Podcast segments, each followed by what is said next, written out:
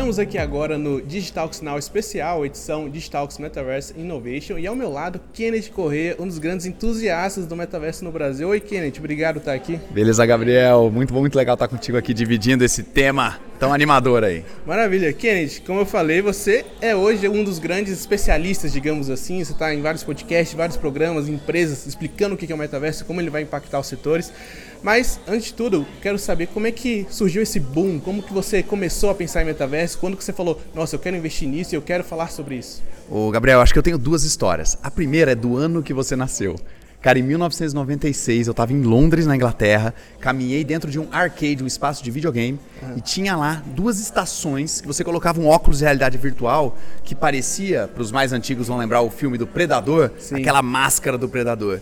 Cara, no momento que eu entrei num ambiente virtual, em realidade virtual, com outra pessoa interagindo comigo, aquilo me deu um estalo, eu me consigo me lembrar como se fosse hoje. E já são 27, 27 anos, anos. até agora, exato. Agora. Né? Mas de maneira mais recente, cara, o que me pegou muito forte foi quando a Meta fez o anúncio do metaverso, Sim. foi outubro de 2021.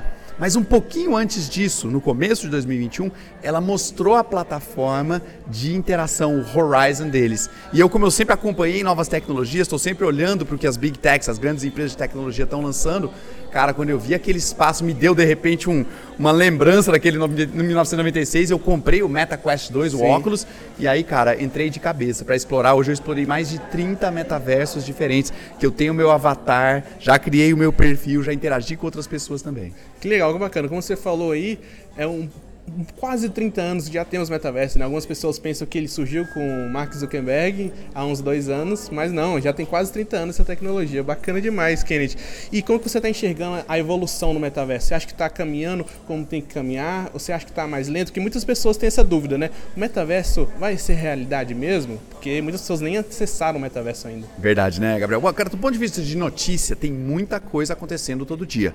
E principalmente ao longo do ano de 2022, que a gente teve aquele desafio desafio da economia global e principalmente a valorização ou desvalorização das ações da empresa de tecnologia, muita gente achou que o metaverso acabou.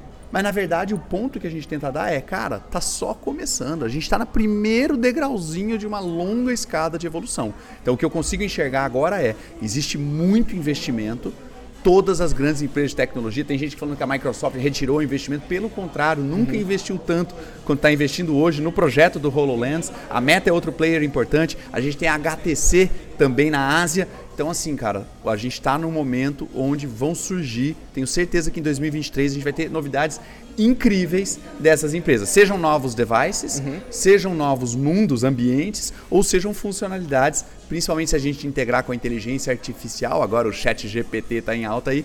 Tenho certeza que 2023 vai ser um ano incrível para o metaverso. Eu vou puxar esse gancho. Você falou, ó, se integrar com a inteligência artificial, falou de algumas ferramentas. Eu ser melhor do que ninguém pode falar. É, o metaverso, na verdade, ele vai estar em plena função com o surgimento de te novas tecnologias, né? Algumas tecnologias habilitadoras para, por exemplo, darem acesso às pessoas ou uma, um óculos de realidade aumentada, uma internet melhor qualificada. Então, são equipamentos importantes para o metaverso.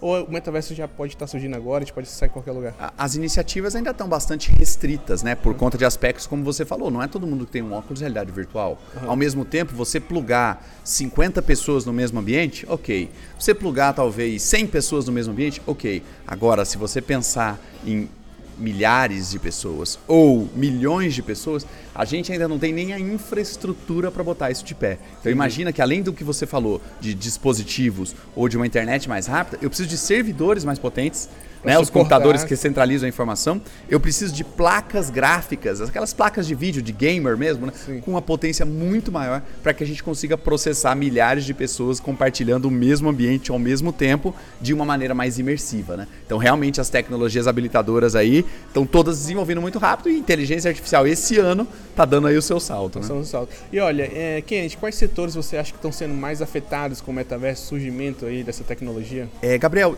inevitavelmente game é muito forte. É uma área onde as pessoas já estão acostumadas a terem seu avatar, o seu personagem, já tem ali um ambiente imersivo, já tem a lógica de você passar bastante tempo conectado. Mas se a gente vai para áreas como eventos, né? A gente está falando aqui agora, os eventos não são mais só híbridos porque eles são transmitidos. Hoje a gente tem os eventos híbridos que acontecem presenciais, online na transmissão tradicional e no metaverso. Então é um dos ambientes que você já tem isso. Você pode realizar shows, apresentações de teatro, stand-up comedy, eventos de conteúdo.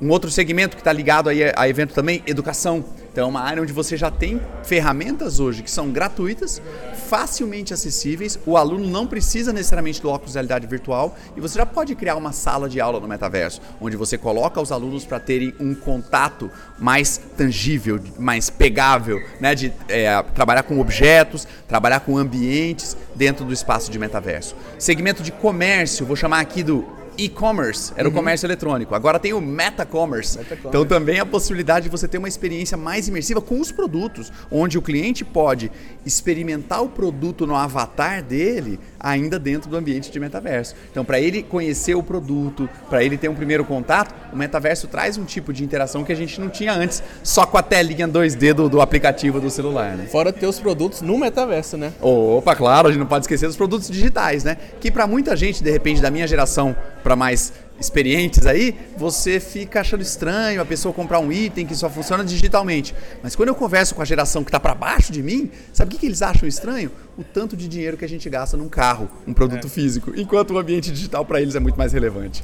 E Kennedy, é, para a gente já finalizando aqui, como é que você enxerga o futuro do metaverso? O que, é que deve chegar por aí? Como é que são as previsões? É, Gabriel, tem, como eu falei, muito investimento acontecendo. Então, nesse cenário que você tem pessoas muito espertas, cheias, empoderadas para criar, cheias de grana para poder botar de pé todos esses protótipos e projetos. Em geral, cara, são os momentos onde a gente tem uma explosão de criatividade. Entendi. Vou fazer uma comparação histórica aqui com o iluminismo, vai? Você tinha pessoas nas academias discutindo, trocando ideia. Acontece uma versão disso só que numa escala global. Então, assim, eu tenho certeza que a gente vai ter dispositivos mais leves, dispositivos mais baratos. A gente vai trabalhar com outros sentidos. Então, por exemplo, esse ano na CES lá em Las Vegas, eles apresentaram os dispositivos ligados a cheiro, para você ter o olfato do ambiente que você está vindo. E, e, ele impacta muito a nossa experiência. Aquele Demais. cheirinho da comida, né? Demais. Mesma coisa. A gente tem os dispositivos ápticos, que são aqueles que tocam e você tem o sentimento do tato. Então, acredito que essas são duas frentes que esse ano a gente vai ter muita novidade bacana. Bacana. Kenneth, muito obrigado aqui pela conversa, por esclarecer muita coisa aqui para o nosso público. E se você puder dar um recado final? Perfeito. Ah, o recado que eu gosto de dar sobre o metaverso é: esquece um pouco da narrativa de que isso vai ser algo para 2030, 2040 ou 2050, como o filme Jogador número 1 um do Spielberg. Pensa que é algo que está acontecendo agora eu citei alguns setores aqui, mas dá uma avaliada se no seu setor já não tem alguma experiência ao cliente ou experiência entre os membros da equipe, processos de, treina de pesquisa e desenvolvimento, capacitação e treinamento, que você já pode estar aproveitando os benefícios dessa tecnologia, que está aí disponível, muitas vezes gratuita ou extremamente acessível para você utilizar e para que você tenha a sua impressão de primeira mão faz o teste, cria o seu avatar, acessa uma das plataformas, que tudo isso vai ficar mais tangível para você. Menos cara de papo de maluco e mais como algo real e possível. Isso aí, perfeito, Kennedy. Muito obrigado, obrigado a você. A gente se vê na próxima. Valeu.